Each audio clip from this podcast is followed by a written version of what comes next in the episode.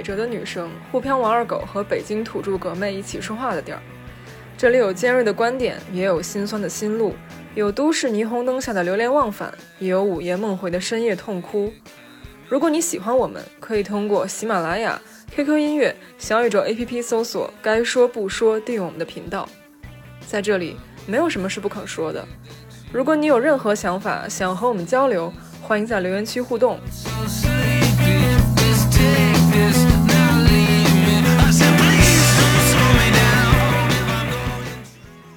好，快问快答一下哦。第一个问题，你会在哪里发自拍？Instagram，好，我的答案也是 Instagram，嗯，微博加一吧，但是会明显少于 Instagram。你会在哪里写心情？微博，因为互 f 的人一只手都数得过来。微博加一。你会在哪里写社评？说实话，朋友圈，但是我会分组分到手抽筋。你这个你这个社会包袱真的好重啊！射频你都分组，那肯定啊！我靠，要让我那个 真的同事看到不太好。射频我可能朋友圈和微博都会发，但取决于是什么事情。你会在哪里聊八卦？明星八卦？微博吧，微博毕竟是每天发现一个新孩子。我会在豆瓣。哦，你还用豆瓣呢？待会儿互搜一下。没有豆瓣，豆瓣我都是当游客，然后我我只是根据最近的八卦去搜，哦、然后搜那料。好，最后一个问题，你会在哪里骂老板？微博，微博加一。朋友圈骂老板容易那个不分组的话就那个卷铺盖走人。不过，但我其实不太会骂老板，嗯、我会我会比如说我会说一些嗯工作现象，或者是说一些感悟，但是我不会直接去骂老板这个人，因为我觉得工作上的任何问题都不是某一个人的问题。那哎，你身边有没有真的骂老板没分组？有那就是或者说阴阳一下没分组的？不太会吧？我觉得我觉得阴阳到老板能看到，一定是为了让老板看到，所以不分。我就是让你看的。老板说你这已经礼貌是阴阳你了，这已经不是阴阳老板，是恶心老板。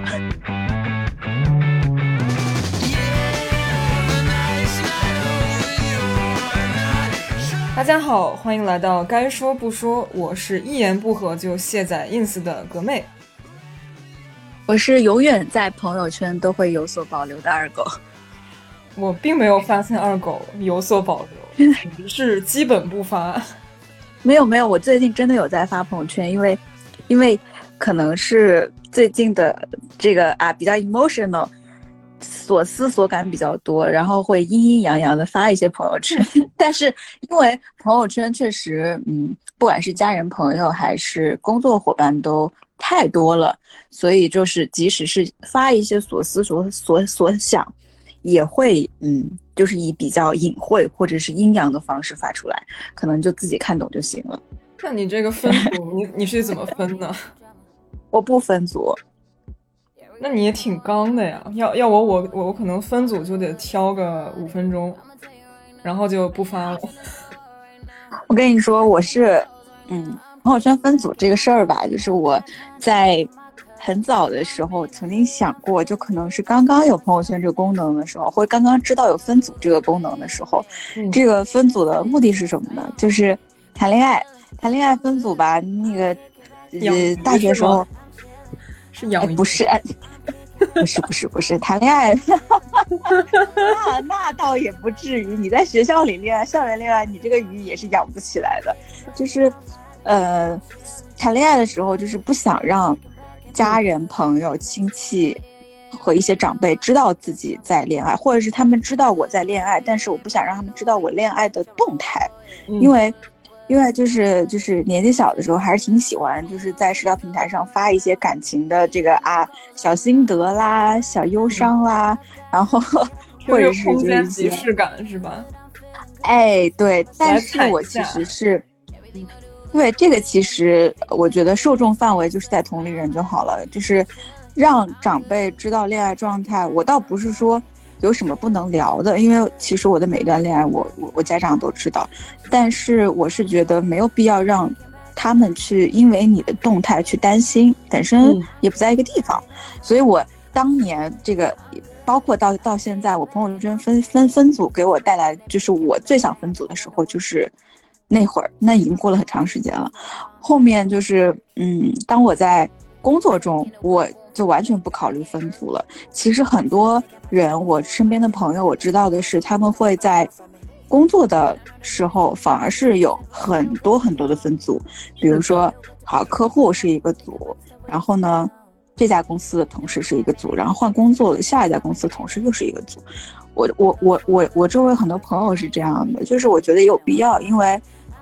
可能有一些工作物料，特别是像我们做做 marketing 的，很多这种宣传物料是需要投放到朋友圈，这是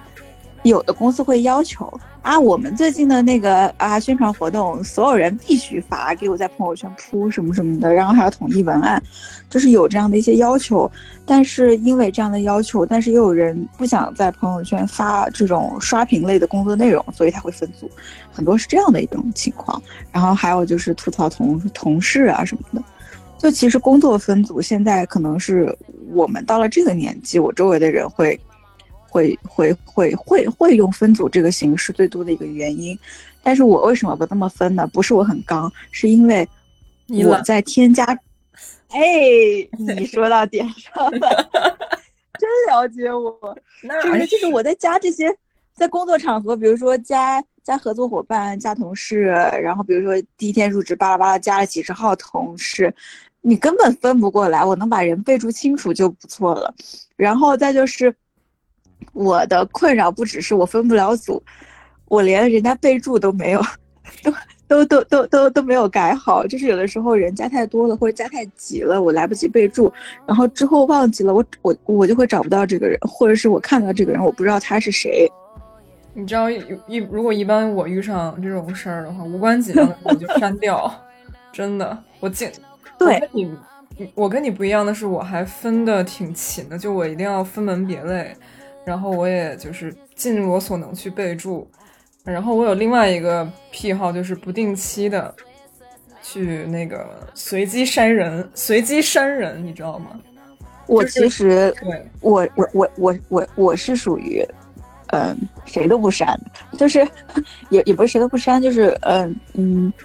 我为数不多删人的情况是，就比如说对方有一些因为工作关系或者合作关系，对方太恶劣了，我觉得我觉得这个人就是人品极其低下，就这样的人我会直接把他删掉。我觉得我跟你也没有任何的交集可能性了。我不太会主动去删别人，但是有的时候会很有意思的发现，就是，呃，有人把我删了又加回来，就是你们，对。但是有的时候，比如说我看到有人把我删掉，因为。我怎么发现的？就就是比如说发发消息有一感叹号，对吧？然后再就是看不到朋友圈了，看到朋友圈基本上就删了嘛。所以所以就这种，其实我也不在意，我也不会因为看到他把我删了，我再去把他删了，因为我觉得删这个事情是很麻烦的事情。但是我最近有一次爆发删人，大概删了三百多个人，是因为我觉得我朋友圈人太多了，我大概有一千八百个人。你也是有够懒，我发现我。对，我觉得人太多了，然后我就把它开始，呃，就刚好上一份工作结束，然后确实有一些特别想删掉的那种合作伙伴，然后我就开始等着等着等上一份工作结束之后，我就开始删删删删，但是出现了一个乌龙，就是 就是当你没备注清楚又要开始删人的时候，就会出现我这种情况，就是我我最近上个月吧，就我们有一些活动需求在找供应商，然后呢？是吗？对，然后呢，那家供应商一共有三个，当当时联系了三个老板吧，然后我当时是在去想，然后去重新联系这家供应商的时候，会发现三个老板里面，我只有两个人的微信了，然后有一个他是北京的老板，然后还有一个是是我翻他朋友圈的时候发现他刚刚离职，然后呢，另外一个人我知道我还加过另外一个上海的老板，但是。我找不到了，然后我心想完了，我应该把它删了。后来，后来那个什么呀？后来我就我就去跟那个刚刚离职的那个人说，我说你能帮我推荐一下，我们最近有一个什么需求啊？不啦不啦不啦。然后他就拉了个群，拉了个群之后，对方就直接说，哎，我好像加过你的呀。然后，然后我就大型社死现场。对，我就只能去道歉。然后其实我真的没有恶意，我也不会说是觉得对你有意见去把你删掉，因为我真的不太删人，我就只是觉得不认识，我或者是我想不起来这是谁，或者是有的人特别特别喜欢改微信名，改微信名一就是头头像和名字改，其实改头像都还好，改名字改到我认不出来，我又不加备注，对吧？那那那首先承认错误是我习惯不好，但是这样的情况下，我真的不知道这是谁。然后手机换一换吧，也没有之前的聊天记录了，所以所以就删掉，删掉之后就社死。而且你你你有没有发现，就是微信这种这种互删的动作会让会很放大，就是你懂我意思吗？对因为微信很私密，它跟取关不一样。比如说微博取关，可能它的那个影响这个严重程度还没有那么高，但是你微信互删的话，其实还挺社死的。而且你有没有发现，朋友圈可能是中国最商业的地方？就是有一个现象，就是你给就领导发个什么朋友圈，那点赞数满屏的点赞，对吧？然后你发一个，他可能就十天半个月有能有那么十个赞就不错。就是微信，它是一个非常非常非常私密的东西。就怎么讲呢？就是，呃，微信，你看他朋友圈点赞，你如果不是好友，你都看不到有谁点赞或者怎么样。它跟微博不一样，微微微博就是我我给你点赞，然后不是我的好友，我也能看到他给你的评论点赞，但朋友圈不是，所以，所以这就是为什么朋友圈这么好养鱼 对吧？这个我们俩开始社交带坏行为，我们这开开始带坏小朋友了。对，会要要现在可以学起来了，先分组。要 warning 一下，就是如果想要有这种需求的，或者是想好好经营自己朋友圈的人，呃，因为我们也考虑到就是有人设，对吧？如果想要好好经营自己朋友圈人设，有这个需求的话，因为确实有人是有工作需求，比如说我会有一些模特朋友，还有一些嗯，就是这种 PR 的朋友，他确实是需要靠这种 social 来为自己的工作带来一定的助力，所以他其实是有意识在经营自己的朋友圈，我觉得这也挺好的，这是一个必要的事情。所以，所以有这种需求的，呃，听众，那就可以好好灵活用起来这个嗯，备注、分组以及各种可见这样的各种功能啊。既然朋友圈有这样的一个产品设定，那我们就活学活用，好好的把它功能最大化。像然后然后如果有这种需求，特别是这个市场行业从业者，就不要学二狗这么懒，懒的结果就是耽误自己。就是五，就是三天两头社死。对，得罪客户。Welcome to the show. Fuck all these hoes. All my real ones know how deep it goes. Mirrors and the smoke. Uh, want you to choke. 不过是有一说一，我真的觉得朋友圈还挺商业的，就是呃也呃，换句话说也挺功利的，就是你能看到那种世态炎凉在你身上活灵活现的发生。比如说我从上一家呃单位离职之后，我的被点赞的那个被前同事点赞的那个数量就少了很多，除非我那个第二家工作特别好，就会引来我包括我前领导的点赞。所以我我是这么一个哦想法，对，其实是这样的，就是嗯，朋友圈老板点赞还有一个很有意思的现象，就是嗯，除了你刚刚说的可以看到就是世这种人。人际关系的变化，对，还有一种现象是，比如说哦，同样有一个宣传海报，然后我们每个同事都在往朋友圈发，嗯，但是不是每一个人都会被老板点赞。哦，我有没有可对然后能是真没刷？有没有可能是真没刷到？呃，有这个可能性，但是你会发现很明显，比如说很密集的情况下，我刷朋友圈，好，五个人同时发海报，可能会只有其中两个人被老板点赞。然后你就从这里能看出一些端倪来。对，就是不可否认，人就是就是你在所有的社交场合，你的亲疏关系就是有的。我觉得这种也没必要就是把它放大它这个事情，对，这是很正常的，只是说能够发现一些问题，有一些隐藏信息啊。你说天天躲，天天社畜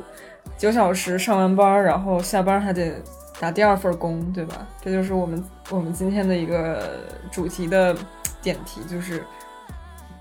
打工人不容易，下班后第二份工，社交媒体凹人设。所以这个，嗯。但是你还不能不干，对，嗯，然后我就想说，就是，嗯，其实我们刚刚提到微博跟微信吧，其实微博跟微信就是蛮典型的，嗯，用我们互联网黑话就是叫什么公域私域，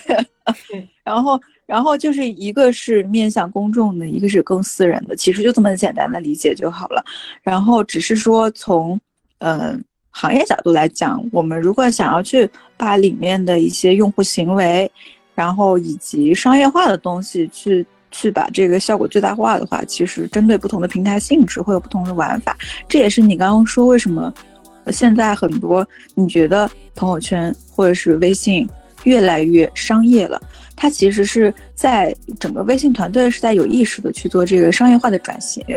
就是。你你不是比如说现在最常见的那个叫什么朋友圈广告投放，对吧？嗯你时不时的就看到爱马仕，时不时就看到，对吧？易烊千玺今天又出来了啊。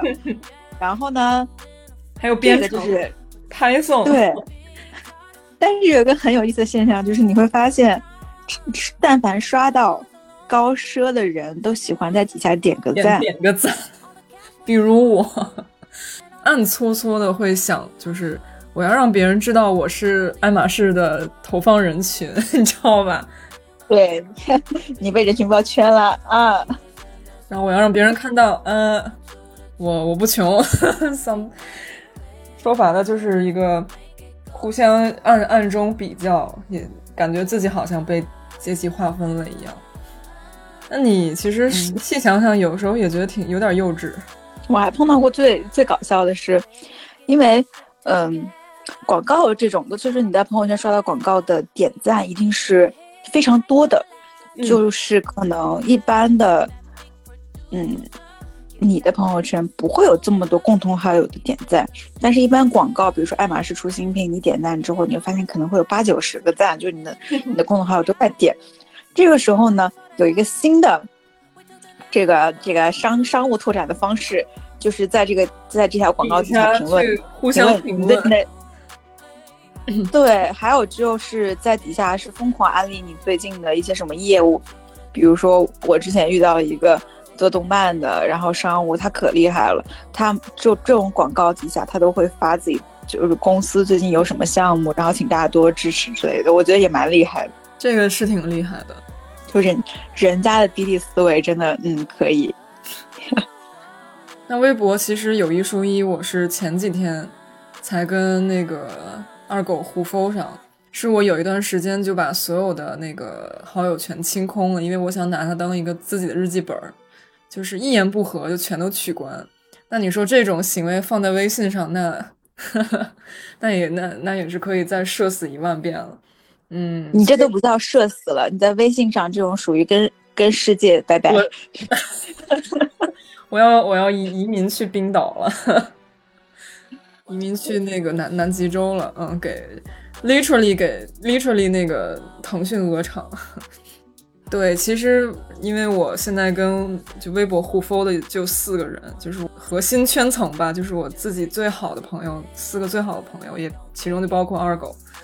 那但我发现二狗的微博是像一个网红一样，literally 网红，哪有？都一千多粉了呀，然后每天我要为我自己 defense 一下。愿闻其详。可不是不是，可是你看，我虽然有一千多粉丝，但是呢，你用了你看我的互动率对吧？不是对呀、你看我的互动率，这像是有一千粉丝的人吗？我都不知道我的粉丝是谁，就是就是就是我都不知道我的粉丝是因为如果是好朋友，我都会关注回去嘛。但是我现在关注量是四百多，然后粉丝是一千二，那还有八百多个人是谁呢？你们说个话呀！就是八百多个人里面嗯，但凡有八十个人给我点赞，我就不是现在的一个活跃度，好吗？你看我微博底下就没两个赞。对，微博有时候会有僵尸粉，就是 嗯，对呀，这像是有 有一千多个粉丝的人吗？不是呀。就是你有时候会莫名其妙，你去你自动去粉粉一些那个买就是买营买的营销号吧，所以我所以有的时候你还要花时间去取关，就哦，对对对，嗯。但是你你觉得现在微博，它好像跟前几年，因为有一段时间大家都在唱在唱衰微博嘛，但是后来好像 Z 世代起来之后，微博又开始火了。我觉得是这样的，就是现在的社交工具会多元会会让我觉对，就是就是多元到可能每一个工具的选择，我的目的都不一样。比如说，我有一微信就是要跟朋友联系、要交流，那我用微博，可能我上面的朋友没那么多，更多的都是就就就是真的是，嗯，这么多年一直有联系的一些朋友，然后也能够互相通过微博知道近况啊什么的。包括现在会发现很多同龄人是喜欢在微博上写日记，然后可能有的是以文字的形式，然后有的是以 plog 的形式。对，然后会有这样的一些用途，但是总的来说，因为微博的商业化会远远大于任何的平台，呃嗯，也也不能这么讲，就是公寓的商业化一定是大于私域的。好，我们黑话又起来了，就是因为因为你公寓毕竟是有一个公众属性在，你只要投放，你就会被看到，你被看到，你你的流量就是你的商业价值，其实就是这么简单的一个逻辑，所以所以会。有一个很，就微博现在有个很割裂的情况，就是你能看到有流量的那个圈层或者是那些账号，它是一片欣欣向荣，一片繁荣。但是像我们这种普通人的账号，就是拿来发一些很个人的东西，或者说是对，就就除了有像现在写日记 vlog 这样一群朋友，也有一群朋友是，就是转发转发各种时事，转发各种呃偶像动态，转发这些东西，它更多的是一种资讯获取类的。一种工具了。其实对于普通人来说，这两种属性会更明显一点点。但是，微博的另外一头，就是繁荣的那一头，会会让我觉得很不真实。就是因为微博是一个，对我跟你说特别好玩的事情，就是我们我们组有一个负责微博的同事，然后他斥巨资花了六千块钱买了一个那个粉丝画像的服务，嗯，结果。结果他点进去，发现他六千块钱买到的画像，只有一个涨粉的总数，然后每一个分项的比例以及人群的结构是需要再另外花钱的。那他这然后我们就看寂寞对吧？对，然后就开玩笑说涨粉的总数我数数不就知道了吗？我每天早晚数一数也可以达到，为什么要花这六千块钱？就是，呃但我们开玩笑归开玩笑，就是微博的产品肯定是有它存在的道理，以及它的一些商业化的产品设计是非常的怎么说呢？基于它的平台生态是很科，对，很成成熟的。但是你就会发现有个现象，就是不花钱就不会被看到。嗯，就是对，然后比如说有有一些漂亮的女生，又跟以前天涯、豆瓣什么这种人人网都不一样了。以前其实曝光是很容易的，很容易就走红了。但现在你会发现，我投钱的如果多了，你就很难出来了。可以这么对，甚至是现在的，我要阴阳一下某些平台的工具设计是，我不花钱是没有任何人能看得到我的，这是一定的。就是你不知道那个算法，他们算法是什么。只是有啊，不是，当你开始买产品的时候，你就知道算，你就知道它的规则是什么了。只是对普通人来说没有必要，但是你会发现，就是即使在公寓平台，它都有花钱的这样的一个底线，但是不同平台它的公平程度还是不一样的。嗯，是的，而且我其实有一个迷思，就是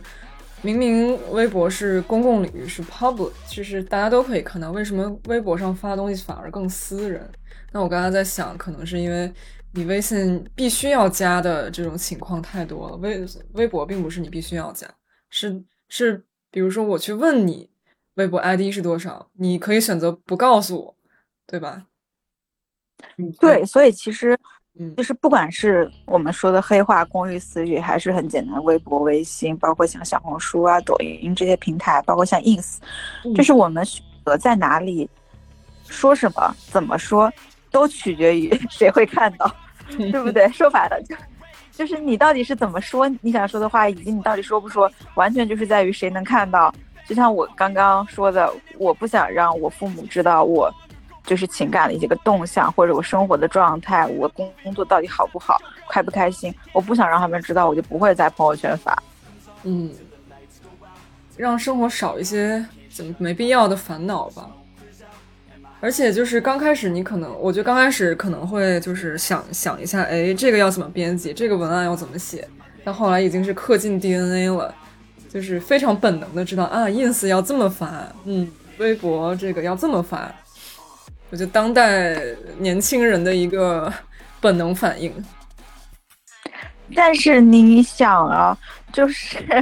我觉得为什么会有展现欲？其实你有没有想过，我们最最早很小的时候用 QQ 空间，甚至是用人人网的时候，嗯发的东西就口语很日常，你不会想要去精心设计你的文案是什么。你发张自拍，你的文案可能要想三小时，修图都只修半个小时，你文案要要想三个小时，就是就是不亚于创业，不亚于创业。对吧？就是你会想，在大家的这种人设包袱越来越重，是因为，就是我觉得是有一部分原因是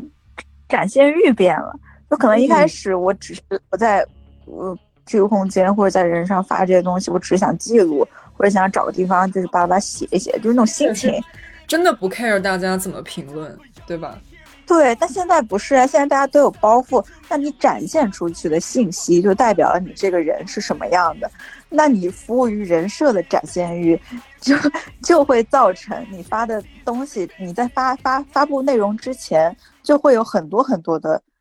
负担。Is this the real life? Is this just fantasy? Caught in a landslide, no escape from reality.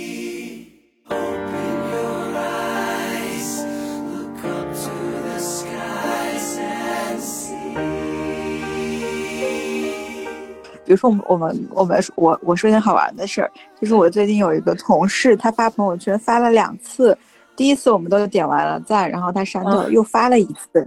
然后就有人在底下回复说怎么是没有批发了原图吗？就是调侃他开玩笑，然后他就说不是，是因为我上面有错别字，然后他又补充了一句说。我可以让别人知道我丑，但我不能让别人知道我没文化，然后我特别说到可爱这个，我。就发现微信出了一个功能，就是你删掉你刚发的朋友圈之后，然后你在编辑的时候，它会有一个功能，就是上一条删除了，要不要重新编辑？这种是方便你去重新发，但是我觉得最最最最服务于人设的还是微博的编辑功能，就是你可以编辑一百次，只要你是会员，你可以一直改你的微博。就黑的改成白的，粉的改成绿的。对呀、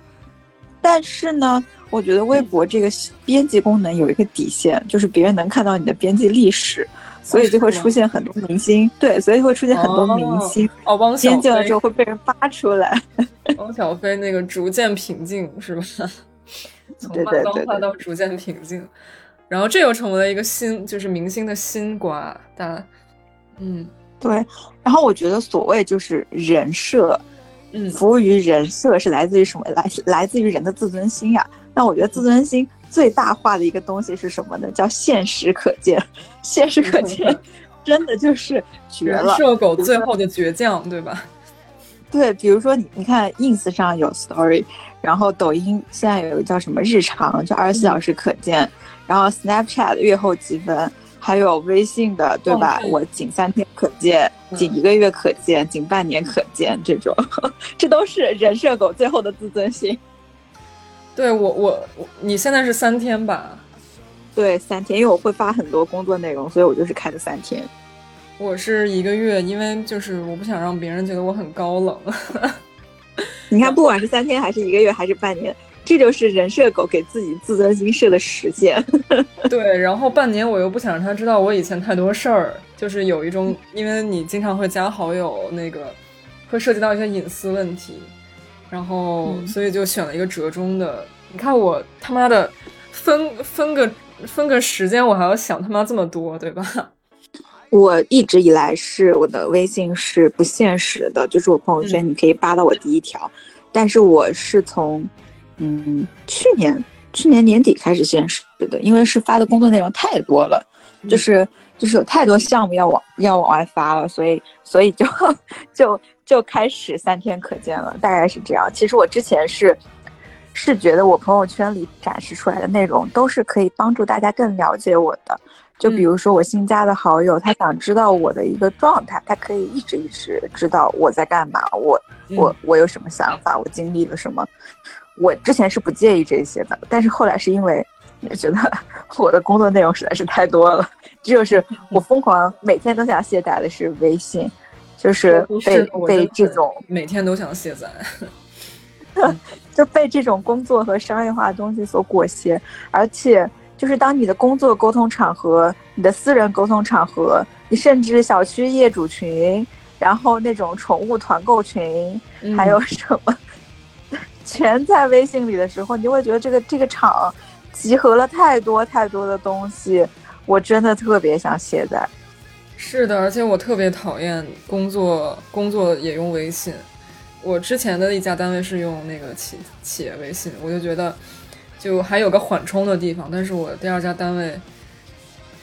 就是你真的是感，而且是媒体嘛，就你真的感觉七乘二十四都不止七乘二十四，七乘二二十八了，我感觉。所以而且微信是真的是，我觉得现在为什么大家微信上有这么多我刚刚说的什么生活场景啦、工作场景、购物你除了场景对你除了朋友、同事，对吧？还有微商，还有团购，团购 还有还有对吧？还有物业业主群每每天在里面吵架，就是你有这么多场合，是因为现在微信就真的是完全代替了我们之前的电话、短嗯信、这些功能，全部都在微信上了。那你那你就当然就是所有方便怎么方便怎么来，那当然就拉群拉拉群，无止境的在微信上拉群。对，所以我你有没有就是你这么懒，你肯定没有时常退群的习惯。那我之前对是闲的没事儿的时候会把那个聊天记录看一看，然后退群，就是算是人设狗这种社畜狗最后的倔强。而且我是关朋友圈的，就是可能一礼拜开一次，然后刷两分钟，点点赞再关。我是这样保护自己的，你知道吗？按我对你的了解，你对自己还会一层保护膜，就是墙内墙外，对不对？暴露程度警告，暴露警告，对吧？我这儿没有，我我跟你说，ins ins 对我来说就是一个图片集中的，就是照片的集合地，就是我会更想在 ins 上发照片啊，比如旅游啊、自拍啊什么的，我会发 ins 上，因为没什么人看。对，我觉得有两个原因吧我记得有五百了。但但跟微博一样的呀，但凡是活人粉，他他就不会是这么这么少的点赞。我也不知道是哪儿来的，就是就是，我觉得 ins 对于我来说，我为什么想把照片很多不想在微博或者是微信发的照片发到 ins 上，是因为一个是 ins 它的整个产品形态会让我觉得发照片没有压力，因为大家都发照片，嗯但是你的朋友圈或者是微博，嗯，包括像什么小红书也好，嗯，小红书是另外一种事，就是小红书跟抖音是另外两回事了。我们就只是讲社交场的话，那就是微信跟微博。嗯会有很多人，特别是我周围的人，他其实是只发文字不发图的，然后也不会发自拍这种东西，所以所以就其实很很怎么怎么说呢？有一些小抓马，或者是有一些小这种就很个人化的照片比如女孩对女孩子也喜欢拍照嘛。那这种照片其实我会想发在 ins 上，因为更加没有负担一点，因为大家都发照片，ins 就是一个照片，对吧？就图片的集合地。对，这个对我来说是发 ins 很重要的一个原因。还有一个原因就是，能在能去刷 ins 的朋友，一定是包容度非常高的。我觉得这个判断我会一直有，就是他愿意，特别是在墙内啊，墙外那当然不一样，墙外本身他生活环境就很开放，但是墙内愿意再花钱买了梯子出去看看别人照片或者是那种图片的人。他就是很有包容性的，所以我觉得我把 ins 作为一个图片的集合点，我个人照片的集合点，我是特别喜欢的。嗯，ins 相对来说比较友好，它的氛围气氛比较友好。毕竟我个人就像你刚才说，还是有一点点准入门槛。那这不会那个什么有优越感吧？说这话不会。我们在说不会 有一点还是有一点门槛的，对吧？毕竟一个一个梯子也一年好像好一点的也五五六百块钱。放另一点说，你可以去拿来做 branding，而且是一个高质量的 branding。嗯，我有我有朋友身边一些比较爱玩的，他就把那个 ins 切换成商业模式了，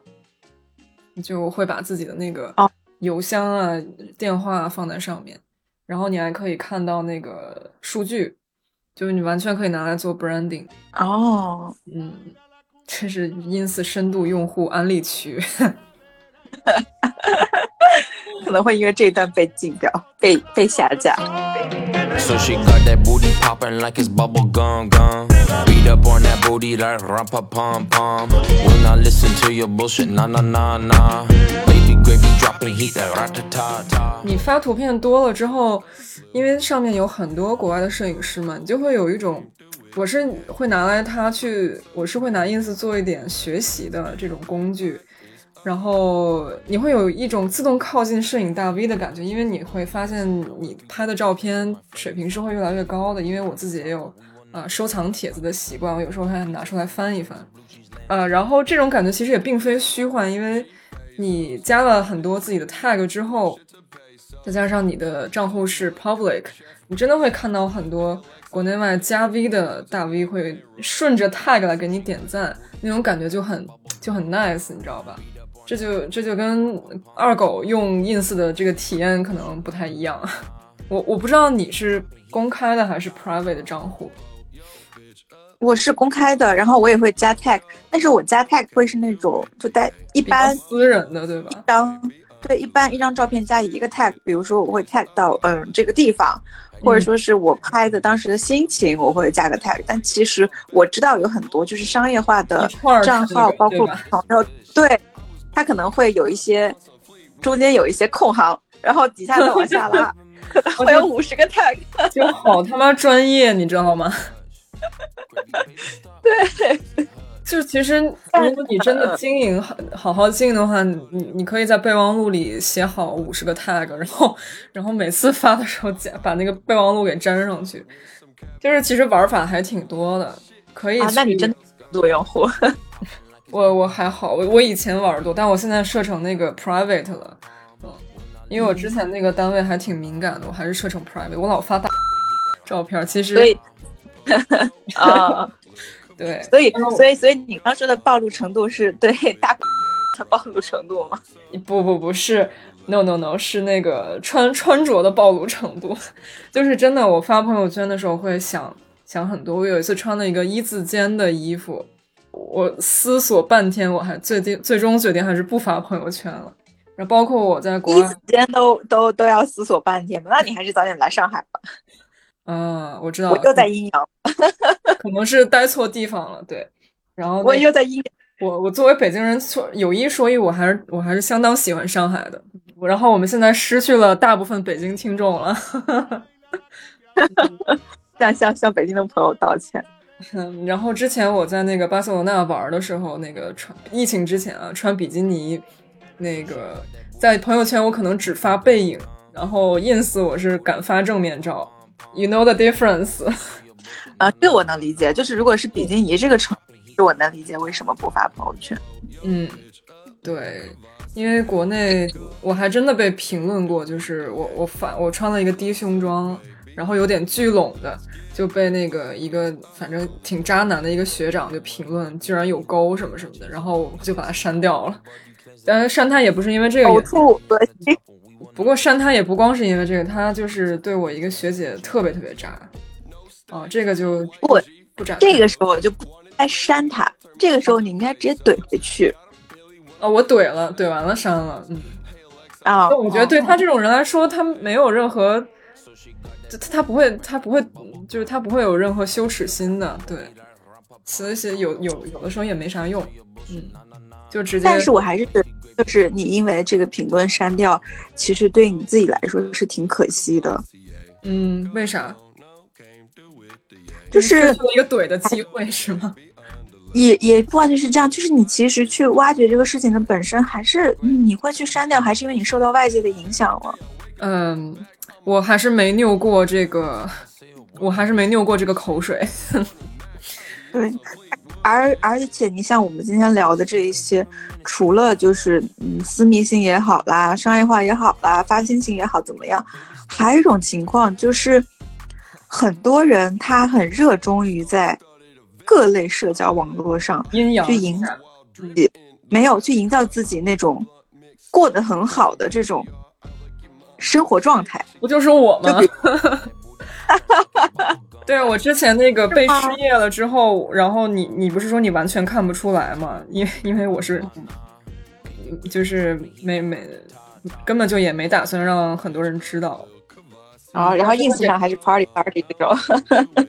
对我 ins 上还是 party 呢，但其实我啊 dead dead dead inside，dead inside。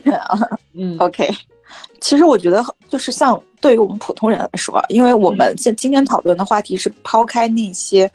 就是有就比如说刚刚说的一些 branding 的需求也好，还是个人营销也好，不管是在朋友圈，还是 ins，还是微博，还是小红书，还是抖音，就是有商业需求去做营销，或者是去经营自己，那是一件很必要的事情，但是不在我们今天讨论的范畴之内。我们其实今天聊的更多的还是普通人，其实是很难在各个社交平台上去平衡八面人人嗯对，去去平衡这个人设的，因为平台属性不一样，你的受众不一样，你的需求不一样，你就不一样。比如说，我可以总结一下刚刚讲的，就是我们的展现欲是被想太多被是被想太多绑架了。就为什么想被看到、被听到？以前你是不会这么这么想的。当你开始有了被人家看到、被听到，想要有人跟你有共鸣，或者说是想要你刚刚说的，想要让人知道你过得还可以，嗯就是这样的一种展现欲，其实是被你自己想太多去绑架了，因为你会去预想说谁来看到，那嗯其实谁看到这一点，就决定了我们是在哪里去表达。就像我刚刚说的，你选择发在哪儿，是因为谁能看到，这个其实是一种被你的受众去裹挟的一个情况。虽然说我们私人发的东西都不存在受众这一点了，但是你一定会被谁看到这件事情来裹挟，包括我刚刚提到一些商业化的行为，就不花钱就不被看到。还有一种就是你不吆喝就等于不发了，就是就是比如说你最近可能做了个项目，或者说你你的一些事情上上线了，需要去让大家知道，好，最近你努力的多少多少个月，你做一件什么事情，你如果不去。在文案里面去吆喝一下，所谓的吆喝不是说大家快来看，而是说你去讲讲这件事情的心路历程，或者是希望大家来关注，你可能就没办法满足到你把这件事情剖出来的这种虚荣心。我觉得虚荣心这不是一件坏事，而而是说你既然想要去分享这个过程，那肯定是希望受到一些肯定。这种虚荣心是每个人都会有的，嗯所以还是会在这个上面也被压抑到。因为你不吆喝就没人看到，甚至是我刚刚说的，你不就是你到了营销层面，你不花钱就没人看你，这就是一种，就是被平台属性给压抑到的一种虚荣心的状态。其实人本质还是想期期待有人能理理解自己，我觉得这是人的人性吧。所以对，我觉得分享欲人往外很发东，嗯，对普通人往外发东西最大的需求就是有共鸣，以及有人能够理解自己，或者说是能发能在你去发送内容、发送情绪的时候，接收到的人他是能够感知到你的。我觉得这个其实是我们嗯就是以我的视角来去发东西最重要的一个出发点吧。e emotional 有一些说，就是能从我的 party 中，能从我的 party 照片中看到我的看到我的那一丝悲伤。这个就开玩笑了，那没有，基本没有人会不，是真正的快乐。只有你妈能看到你的悲伤，我觉得。就是其实今天今天跟你聊完之后，我会有一个反思，就是其实即使我自我们自己的定位已经是普通人了，已经没有那么那么多商业因素或者平台因素影响，但我们还是会有人设的包袱，并且这个人设是无法被平衡的，就是所谓的公域私域或者所谓的就是这把谁看到，其实是很难平衡的，而且我们在之前是一个不不太自知的状态。嗯就是我们 在不同的平台发生，其实有很明显的心态区别，但是之前可能并并没有那么明确的感知到。嗯这个是今天聊完之后，我才从不自知变得自知。今天我们来解构了一下，我们来自对了一下，嗯对，然后会发现巴巴说完了一大堆，其实都是在外界影响下的一种自我绑架，就是普通人想太多，以及受众的一种裹挟，所以才会有我们无法平衡的人设发，就是才会有无法平衡的人设这个这个冲突。是的，所以我们能看到，所以我们现在也能真的感受到这个 I don't give a shit about what others say，就是我们真的不在乎别人说什么，这这个啊这种情况很难，有一说一真的很难，你很难不去想别人在怎么想，怎么看自己。只能假装自己 I don't give a fuck，假装自己不在乎的样子，其实是在乎的。我觉得多多少少都会有一些在乎。嗯，也对要也要对这个行为产对自己呃理解一些，因为这是一个非常正常的现象。然后对呀、我们刚刚说到的人设狗的自尊心，还有还有就是想要被看到、被听到的这种虚荣心，它都是很正常的，都不是贬义词。其实没有任何社交媒体能让我们真真正正的在本质上变好，对吧？就是我发那么多 party，我那会儿也也还是没有工作的一个状态，它并不能，它并不能直接的给我一个 offer。所有的这些包装啊、人设，可能只是看起来变好而已。当然，我觉得，呃，给自己这种多巴胺的一些小刺激，你如果能够抚慰自己的话，那也是没有问题。关键就是说，你要清楚，就是在本质上你怎么去让自己变好，还有把握这个平衡。